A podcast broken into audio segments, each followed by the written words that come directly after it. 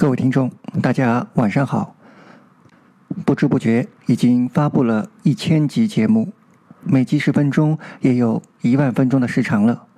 还差一个月就是本电台开播的一周年了。把过去用来看小说、玩游戏、追美剧的时间用来读书、录音。首先要感谢喜马拉雅提供了这么一个平台。刚开始录音，只是想录一本《刻舟求剑》。没有其他太多的想法，只是录的效果不好。正好喜马拉雅主持了微信群，举办了连续的在线讲座，使得我认识了许多爱好录音的伙伴。通过参加讲座，学习了许多播音的知识。至今，微信群已经解散，但是一帮爱好者还是保持着联系。感谢这一路他们对我的指导和帮助。接下来与各位听众分享一下电台发展中遇到的一些问题。一、普通话不好的问题。我没有其他播音者对于普通话的困扰，并不是我的普通话很好。在我读书的年代，正在推广普通话。既然是推广，那么当年很多人不会说普通话，就是可以想象的了。当老师站在讲台上用带着浓郁口音的普通话授课时，我们一样认真听讲，而不会对老师的普通话有所诟病。本来我就不是一个专业的播音员，何必对自己那么高的要求？最近又开始推广上海话了，现在我的普通话和上海话都不标准了。不过这就是我，也并不是每一个播音员都是一口新闻播报音的。如果各位有兴趣，找到我去年刚开始录制的节目收听一下，那么自然会发现前后的变化和进步了。二，电台的定位问题。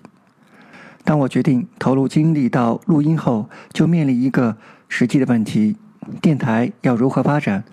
这是每个做电台的人都必须解决的问题。电台的风格、路线。如何吸引粉丝？如何增加收入？等等，这个问题一直困扰着我。我不断的尝试，试图找到本电台的出路。看逻辑思维的火红，我能做这样的脱口秀节目吗？看段子手有很多打赏，我能做段子吗？看感情节目的人气，我能做情感主播吗？看有声小说的精彩，我能演绎不同的人物吗？思来想去，这些都不适合现在的我。我现在所能做的就是好好读书，先提高录音水平，然后做出本电台的特色来。电台一方面提供健康和心理知识，但是除了这些，还能为听众提供什么内容呢？什么书籍适合录制呢？在不到一年的时间里，购置了一百多本书籍。历史、科技、小说等不同类型，但是绝大多数都不适合录制。只是经过这百多次的购买后，发现自己选购书籍的能力越来越好了，越来越能选到精品的书籍了。现在的问题不是录什么书籍，而是根本来不及录制。尤其最近为了反中医，录制了《灵书商队》《也说中医》《拍砖中医》。完全打乱了原来的录制计划，不过也只能慢慢来了。三，为什么不对书籍整理加工、压缩后成为自己的作品？当然，也有人曾经建议我可以做脱口秀的节目，用自己的方式和理解演绎书籍，学习逻辑思维。一方面，我个人能力不足，无法很好的制作出这样的节目。另一方面，记得在听难度的节目，听到傅斯年提到，研究学问最好从第一手资料开始，而不要看第二手甚至第三手的资料。像逻辑思维这样的节目是很好的，但毕竟已经是第二手的内容了。现在是一个知识大爆炸的时代，于是对于知识都是快餐化的吸收，只要结果，不要过程。为什么呢？因为。我们害怕表现的无知，希望在每个方面都知道一些，但这样也就仅仅是知其然，不知其所以然。导致对于知识的掌握是很肤浅的。各位都知道勾股定理，直角三角形两直边的平方和等于斜边的平方。可是我要问各位的是，您知道为什么这个公式是正确的，并可以运用到所有直角三角形吗？这个定理在两千多年前就被证明了。我们知其然，不知其所以然。这就是为什么在中国我们叫它是勾股定理，而世界通称为毕达哥拉斯定理。想要了解的朋友可以收听费马大定理附录一。其实，知识在传递过程中会发生错误，如翻译的错误，如印刷的错误，录音时的错漏。更何况，把一本书的知识压缩为一个节目，必然把很多过程给丢失了。还有，是否会为了节目、为了吸引人而歪曲原书的本意呢？我想，录制一本完整的书，不添加自己的主观结论，让听众自己得出结论。同时，也有机会根据书中的内容研判作者的结论是否正确，而不至于受到误导。收听了很多科技节目，记住了或知道了很多结论，倒不如好好的读懂、读透一本书，解决一个问题，成为某个方面的专家就好了。何必面面俱到、全面发展呢？当遇到自己不知道的地方，就坦然说“我不知道”。这不就是一种科学的精神吗？最近从《科学史评话》第三十一集中听到一个故事，是关于李政道对老师费米的回忆。有一次，费米问李政道：“你知道不知道太阳的核心温度是多少？”李政道说：“知道，大概是一千万度左右。”费米就问：“你怎么知道的？”李政道回答：“大家都这么说，应该没有错。”费米又问：“你自己核算过吗？”李政道回答：“有两个关联方程比较复杂。”费米立刻就问：“你怎么知道计算的答案就是正确的呢？你不能依靠别人的计算结果，必须自己算一遍。”于是师徒俩就开始动手计算。经过一个多小时后，把结果算了出来：太阳的核心温度确实是一千万度左右。中国人说“四快十慢”，四慢十快，看上去对公认的课本上的内容加以检验是一种时间的浪费，而这恰恰是学习的一种捷径。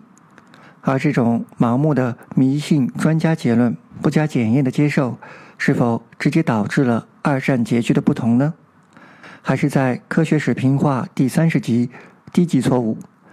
德国为什么没有研制出原子弹？是德国科学家的良心吗？不是，是因为海森堡的一个计算错误，误以为核材料的临界质量需要十四吨铀二三五，而实际只需要几十公斤就够了。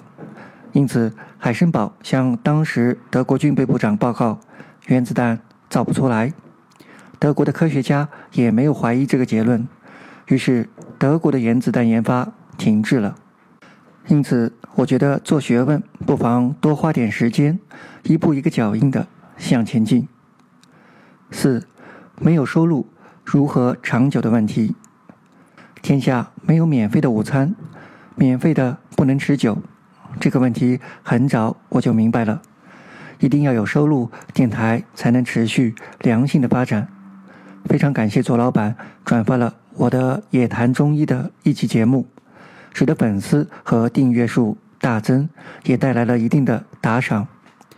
喜马拉雅推出了收费专辑的功能，一时间各个大 V 都推出了收费的专辑，一个困扰电台发展的问题就这样得到了很好的解决。但同时也带来了一定的问题：一方面，收费过高，导致只有少部分听众订阅收听；一方面，订阅后对内容不满意。对于电台而言，一方面如何平衡免费节目和收费节目，另一方面希望更多听众获得知识的初衷反而为订阅所限制了。还有一个问题就是订阅付费专辑比较麻烦，多了一道给苹果 ID 充值的手续，多了一个环节就多一道收费。为了解决这个免费不能长久，而开通付费专辑又带来新的问题，本电台决定按每集九分的价格收费。听众朋友可以自觉用打赏的方式支付。我相信现在能够上网、能够收听本电台的，都是有一定知识和素养的。我听说最好的投资就是投资自己脖子以上。一千集节目全部都听下来，也就九十九元。您可以免费试听五十集，然后再决定是否付费打赏。如果您对某个节目点赞、评论或转发，那么按八折优惠。如果您暂时不方便支付，也没有关系，等什么时候方便了再来打赏。如果您不知道如何打赏，没有问题，等您研究清楚了。再打赏，如果您对节目非常满意，多打赏一点，那就更加感谢了。五，接下来介绍一下本店现有的菜肴吧。对于青少年及其家长，可以收听《我是马拉拉》。我们都太熟悉和平，拥有太多，甚至开始怀疑为什么要学习。那么，听一听一个十几岁的女孩是如何努力学习，在面对困难、危险时如何表现，以及他的父亲是如何培养、教育他的，从中获得启发。对于爱好学习和不爱学习的朋友，可以收听《费马大定理》。有人说，如果当年看了此书，那么数学一定会学得更好。我想看了此书。你会喜欢上数学，还有我们为什么不长尾巴中有更多的科学知识。您了解孩子的心理吗？了解原生家庭对个人成长的影响吗？很多人要生二胎，您了解这会对第一个孩子造成什么影响吗？自卑与超越专辑，一本适合所有人的心理学书籍。品尝完这些家常菜后，来盘够味的中医合集。现在收集了反中医的三部书籍：方舟子的《批评中医》，反中医第一人于言一九一七年的《林素桑对》和棒棒医生的《拍砖中医》。从百年中医之争，我们能看出什么问题呢？本电台独家制作了《野谈中医》，作为补充。对于关心重视健康的朋友，想要健康，首先从掌握正确的健康知识开始。各位可以收听方舟子的《刻舟求剑》。关心近期热门话题转基因的朋友，想了解谁是谁非的听众，请收听《人造恐慌》。男性听众或反战的听众可以收听诺贝尔文学奖得主的新皮娃娃兵。了解战争的残忍和丑恶。喜欢研究社会现象和问题的听众，请收听《潜规则》一书，了解历史背后真正的幕后之手。对文革感兴趣的听众，请收听《牛棚杂役》，不要让历史的悲剧重演。对《红楼梦》感兴趣的朋友，请收听《红楼梦合集》，现在包括《细说红楼》《红楼梦看源》两本书。以后还会增加。本电台独家的专辑《当代中国厌女症》，适合所有听众。一个值得深思的问题：在中国经济快速发展的背景下，中国男女平等排行在持续下降，而下降的原因是男女性别不均。